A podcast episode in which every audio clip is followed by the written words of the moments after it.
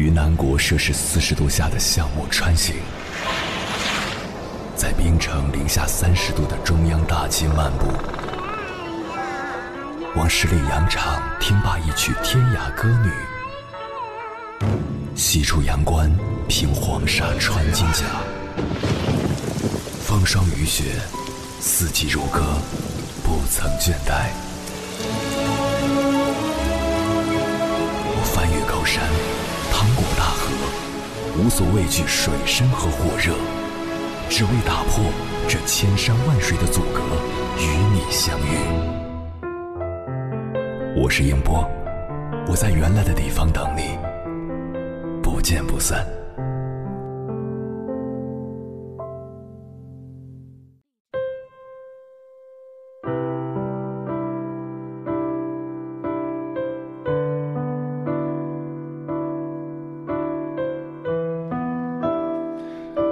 四十岁，名校博士，宅家啃老，你敢想象这些标签都发生在一个人身上吗？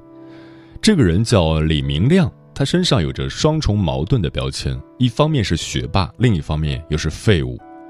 他成绩优异，本科九八五毕业，又一路读到博士，是全村的骄傲。可毕业后，他直接回了家，两年里不工作也不外出，每天只在家里看书，吃饭都要父母做。曾经的天之骄子，转眼成了大家茶余饭后的笑话。而这背后的原因到底是什么呢？李明亮的家庭情况并不算好，甚至可以说很差。父母都是普通的农民，为了供他读书，家里节衣缩食。妹妹早早辍学，父亲也外出打工。这十六年里，村子里其他人都盖了新房，只有李明亮一家还挤在破屋子里。欠了四万的外债，现在也没还清。正当壮年的李明亮对这一切却丝毫不觉得愧疚。他说自己不适合出去工作，只能待在家。父母来劝说，他就大发雷霆，又打又骂。所以，这并不是一个富二代回家躺平的故事，而是一个巨婴未成年的故事。心理医生说，他之所以会出现这种情况，是因为幼稚人格。简单来说，就是心理年龄不成熟，过度依赖他人，遇到困难就想逃避。为什么会这样？这大概是从那句“你好好学习，别的不用管”开始的。父母总以为孩子除了学习外什么都不用做，殊不知，这种大包大揽的方式正在养废孩子。看过这样一则新闻，有位留美女博士从初中起就被一路保送，北大毕业后又到美国读博士后，成绩优秀的她被导师推荐到一家外企工作，但她因为不擅长社交，得罪了很多人，被辞退了。去了第二家企业，还是一样的问题，不到两个月就被辞退，因为没了工作，签证无法续期，她只好被遣返回国。或许是这段不顺的经历让他患上了精神分裂症。回国后的他脸色蜡黄，头发稀疏，中间还有几缕白发。三十岁的他憔悴的就像一位老太太。他的父母说，为了给孩子优异的学习环境，从不让他做学习以外的事。无独有偶，出生于湖南的刘琦是2002年的高考状元，入读北京航空航天大学。然而他毕业后一直找不到工作，便决定回家休息。这一休息就是十年。如今的他平日里闭门不出，与父母反目成仇，不时大打出手。像这样的新闻还有很多，他们都有个共性：小时候成绩优秀。长大后却遭遇滑铁卢，发现了吗？父母的付出与孩子长大后的成就并不总是成正比。被娇生惯养大的孩子就像温室里的花，不用风吹，走几步就凋谢了。当然，能啃老还不是最坏的结果。在河南罗山县，有一个母亲，她对孩子的溺爱简直到了变态的地步。孩子八岁时吃饭喂到嘴里，出门用担子挑着，怕累到孩子。孩子不想读书，便也由着他在家待着。这种皇帝般的生活一直持续到他十八岁，父母病逝。父母去世后，他还是怕累，不想工作，卖光了家里所有值钱的东西后，每天靠邻居接济度日。冷了就拆家具当柴火烧，吃到一顿饱饭，他就一直睡；饿到不行，他再出门讨饭吃。村里人给他的生肉和新采摘的蔬菜。他都挂在屋檐上，一直放臭也不做了吃，衣服也从来不洗，穿脏了就扔掉。当一位亲戚因担心他送做好的食物上门时，竟发现他已经独自死在家中，是活活饿死的。爱孩子是每个父母的本能，但如何正确的爱却是父母的本事。如果父母把爱，全部像潮水一般倾倒在孩子身上，这种窒息的爱往往会毁了孩子。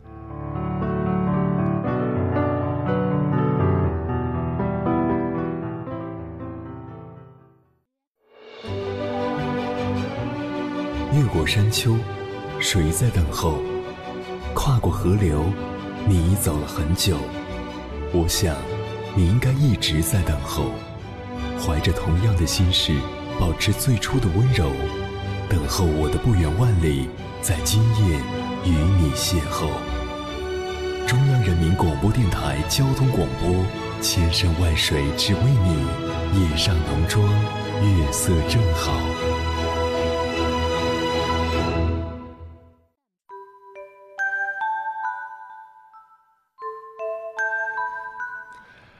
感谢此刻依然守候在电波那一头的你，我是迎波。今晚跟朋友们聊的话题是新型啃老已经出现，你注意到了吗？微信平台中国交通广播，期待各位的互动。红姐说，我身边有个真实的例子，一个男生从小就是别人家眼中的学霸，硕士毕业但没工作，只能靠父母养着，离家两里外就找不到家了，每次父母出门都要把他带着。如果有一天父母不在了，他该怎么活下去呢？刘先生说：“生活条件越好，越要教会孩子做人和感恩，有正确的价值观。现在的孩子基本没经历过什么苦难，不知道这个世界的真实面貌。无限的满足只会让他们自断手脚。啃老的孩子背后大多是不合格的父母。”嗯，每个父母。在样样替孩子包办的时候，都不会意识到自己在养一个巨婴。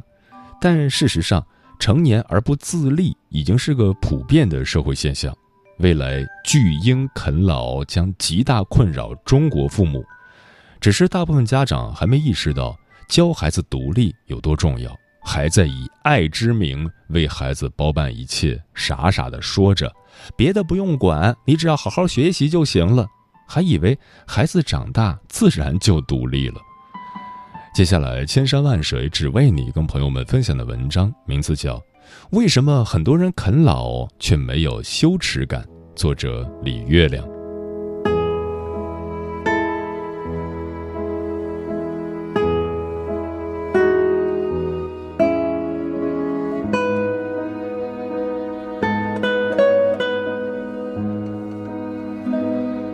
前几天被一则新闻刷新了三观。今年四十八岁的大卫，上海人，从小学霸，大学读的是同济，后来又在加拿大名校滑铁卢大学拿到了工程硕士学位，算是传说中的别人家的孩子了。但是六年前他回国后一直不肯工作，天天窝在家里，白天睡觉，晚上玩游戏，靠老妈给一点生活费苟活。而他老妈丁阿婆已经八十二岁了，有尿毒症，每周需要三次坐公交车去透析。丁阿婆一个月三千五百块退休金，医疗费要花两千多，再养活自己和儿子，深感力不从心。他苦苦劝儿子出去工作，他死活不肯。身心俱疲之下，丁阿婆准备去法院告儿子，让他出赡养费，以此逼迫他工作。但找了律师后发现，就算胜诉，儿子要是依然不肯工作，法院也没办法。丁阿婆无奈撤诉。对于今天的局面，她懊悔不已。我教育不对，样样包办，他从小样样现成的，依赖惯了。而儿子也把自己的种种不顺归咎在老妈身上，说是老妈的溺爱毁了他的前途。丁阿婆抹着眼泪说：“我毁了你前途，我有罪。”真是让人心酸。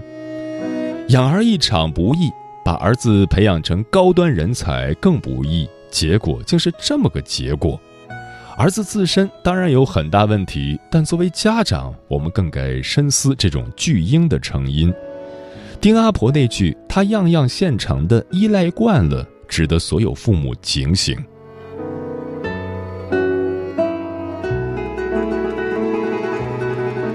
长沙也曾有个类似的新闻：一个二十九岁的男人，小学辍学，无所事事 N 年后，跟着父亲去做苦力。因为活儿太重，他没做几天就放弃了，转而去学理发。理发学了半个月，他又走了，原因是总被师傅刁难。后来他在酒店当了上菜员，待遇还算不错，他因为没力气干活，老板总说侮辱的话，受不了，又走了。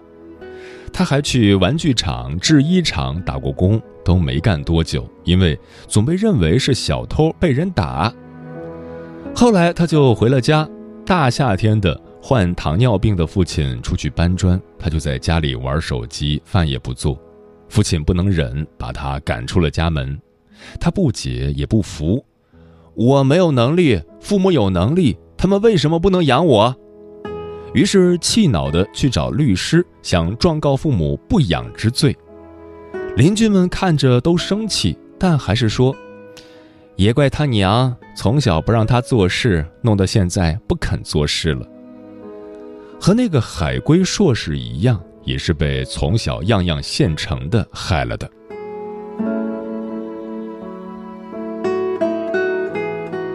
我有一个表姐是全职妈妈，又很疼孩子，所以什么都帮孩子做了。女儿五岁，吃饭还要靠她一勺勺喂。女儿上一年级，每天都是她帮忙装书包。女儿四年级还不会系鞋带儿，有天在学校鞋带开了，自己乱七八糟打了十几个死结。每次学校要求孩子回家做手工，表姐都全权代劳。女儿拿到学校总受表扬。有次他帮女儿做了太阳花折纸，得意地跟我展示说：“肯定是他们班最好的。”我说。学校明明要求孩子自己做，你管太多了。他不在乎，我做的又快又好，何乐而不为？有这时间，他学习学习多好。我送他俩字：傻妈。他不服，我闺女说我是世界上最好的妈。唉，孩子懂什么呢？他知道去日苦多，不练出一身硬本事，不足以扛起这一生吗？他只知道你此刻让我舒服快乐，你就是好人。孩子不懂，大人再不懂，他如何学会自己撑起一片天？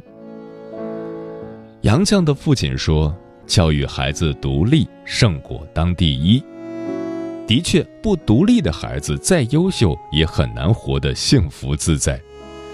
偏偏中国家长最喜欢包办一切，因为爱，也因为省事儿。教孩子系鞋带很麻烦，可能一天一夜都教不会，但你帮他系，三秒钟就搞定。让孩子整理书包很艰难，要喊八遍、揍三回他才去，但你帮他整理，一分钟就搞定。于是我们就二话不说代劳了，并暗暗宽慰自己：没关系，这些小事儿他大了自然就会了。这是个特别错误的认知。八岁时。你没教他系鞋带二十岁时他的确学会了，但二十岁明明已经该打工赚钱养自己了，他却只学会了系鞋带人的能力是循序渐进的，一个从来没有独立能力的孩子，绝不可能在大学毕业的第一天就忽然可以整理房间、洗衣做饭、照顾好自己了。更不可能立刻就能兢兢业业工作，方方面面周全，和领导同事相处良好。就像一个从没读过书的孩子，不可能在十八岁那年走进高考考场就轻轻松松考上理想大学。没有一个孩子会一夜长大。八岁时你不让他自己整理书包，十八岁时你不让他独自处理麻烦，二十八岁你还给他钱买名牌鞋，就难保他不会四十八岁依然在啃老。其实，那种从不教孩子独立的父母，才是最无知、最残忍的。就像一只老鹰，从不教小鹰飞翔，却在成年后不由分说地把它推下悬崖。养孩子这件事儿，过程错了，结果一定错。其实，每个孩子都有自己必须要面对的麻烦和压力。如果你非要代劳，那么所有你替他走的路，日后都可能变成他爬不出的坑。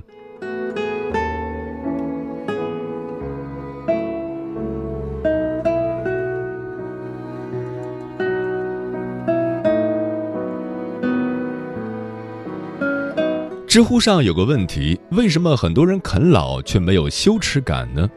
有个年轻人回答。父母如果不能让孩子幸福，生他干嘛？有钱养得起就可以。你孩子成年后出去工作，累死累活，你很开心吗？多可怕！啃老啃出正义感了，而这种心态一定事出有因。我儿子的老师说，现在的孩子越来越依赖家长，红领巾脏了怪妈妈没洗，没穿校服怪妈妈没提醒。没带水杯，怪妈妈忘了给他装。你问他，你自己会装水杯吗？他就特自然地说：“会，但一直都是我妈妈给我装的呀。”老师也是没辙。他们学校要求孩子每天听二十分钟英语，听完找家长签字证明听过了。刚开始常有孩子不签，老师一问都是：“我听了，我妈妈没给我签。”言外之意怪我妈。老师就明明白白地说：“让家长签字，这是你的任务，你必须把本子拿给他们，看着他们签好。他们要是忙，就等会儿再找；两次不签，就找三次。总之，这是你必须做的，做不好我就批评你，而不是你父母。”但有一天，又一个女生没签，理由又是我妈忘了，老师批评了她。不想没一会儿，女生的妈妈火急火燎地给老师留言说：“糟了，忘了给孩子签字，是我的错，别批评孩子。”老师说：“他找您签字了吗？”妈妈说：“没找，一直都是他主动给孩子签的。”老师有点气，说：“您想过吗？如果孩子将来工作了，很多事儿要找领导签字，领导会说：‘你不用管，我每天想着签吗？’”如果他有重要的合同，今天必须签字，但领导在开会，他就放那儿不管了，最后丢了大单子。他跟领导说：“没办法，那天你在开会。”领导会原谅他吗？你现在什么都包办容易，但如果孩子学不会处理问题、承担责任，他将来怎么适应社会？的确如此。孩子成长过程中的很多经历，其实都是在模拟未来的场景。他独自面对处理的事情越多，将来的适应能力自然越强。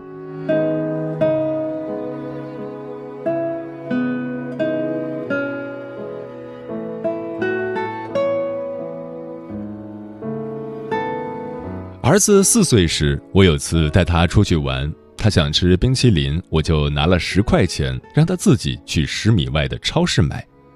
儿子欢天喜地的去了，对面有两家小超市，他先去了近点的那家，结果是个菜店。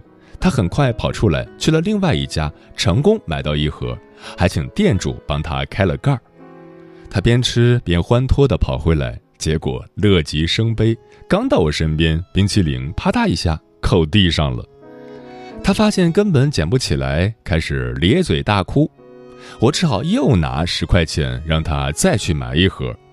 他抹着眼泪去了，这次买了另外一款，也没开盒，到我身边才小心翼翼地打开，说：“刚才我太不小心了，这次要小心点儿。”一件特别小的小事，但其实是一次微型的独立能力训练。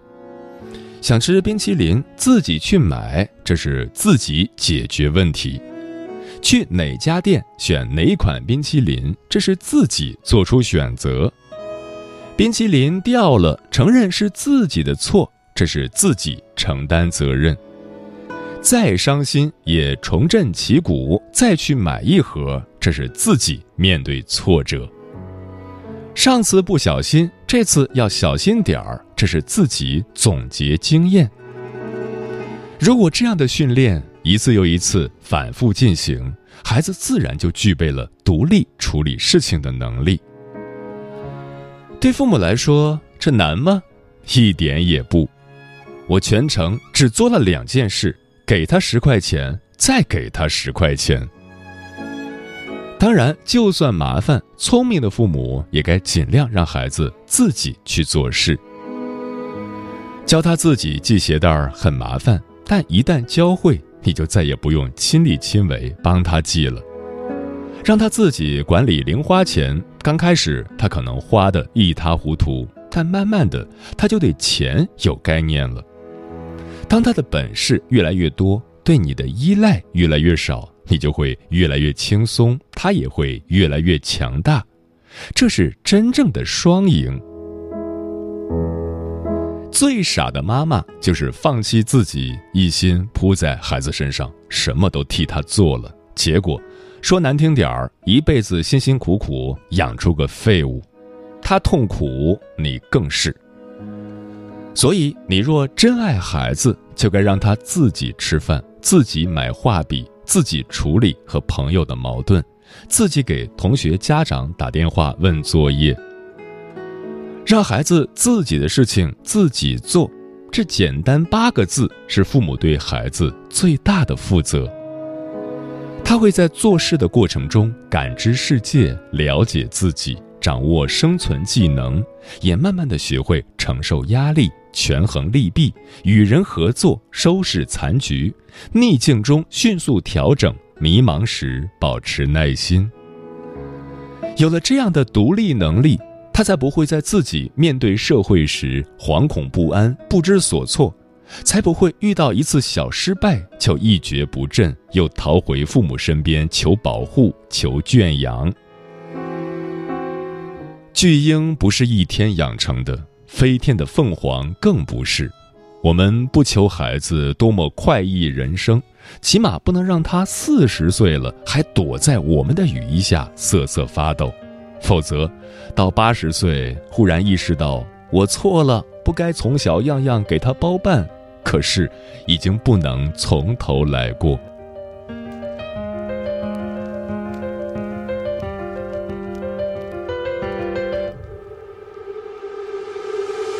一九九五年，我来到这个世界，在此我想给我的母亲最真诚的致谢。为了把我养大，放弃了她的事业，可是我却让她痛苦在每个日夜。外婆她告诉我，我的父亲早已死去，当时的情景我还记得，房间一片死寂。此情此景我已经不想再去回忆，还有我那些素未谋面哥哥姐姐弟弟。Bad school，我不听话，让老师同学害怕，他们互相说悄悄话，我把罪恶都犯下，这画面一刹那乍现，像一只大雁，我怕见到曾。经犯下错的那面，把武器带进学校，偷学我找的诀窍。警察把我找到，妈妈哭着说我还年少。那时我觉得所有人都跟我作对，我在我自己的世界尽情的落坠。离家出走的我，那时还是未满十五，我大家长街，成为了全家人的耻辱。我讨厌约束，讨厌被禁锢，用最极端的让伤害过我的人记住。你是否有时觉得命运它对你不公？但有时又会学着在沉重里找轻松。我仰望星空，把过去。冰封，我发誓绝不会像他们一样过得那么平庸。Let's go，日子还要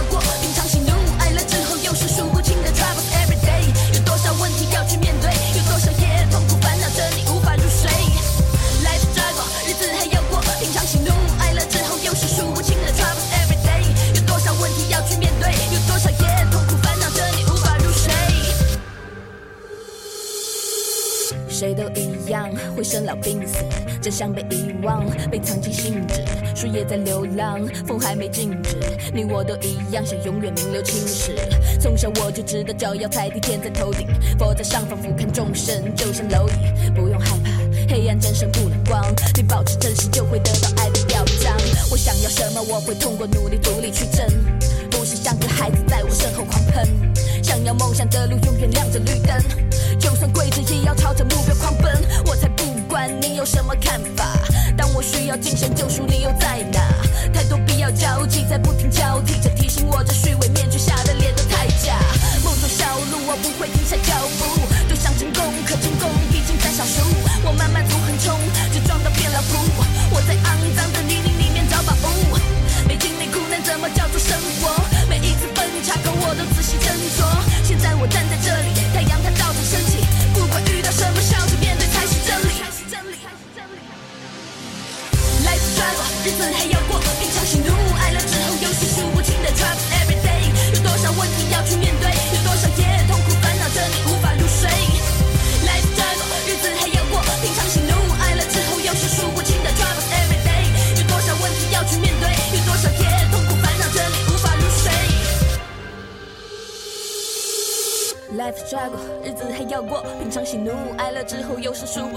problems every day，。有多少问题要去面对，有多少夜痛苦烦恼着你无法入睡。Life struggle，日子还要过，平常喜怒哀乐之后又是数不清的 troubles every day。有多少问题要去面对，有多少夜痛苦烦恼着你无法入睡。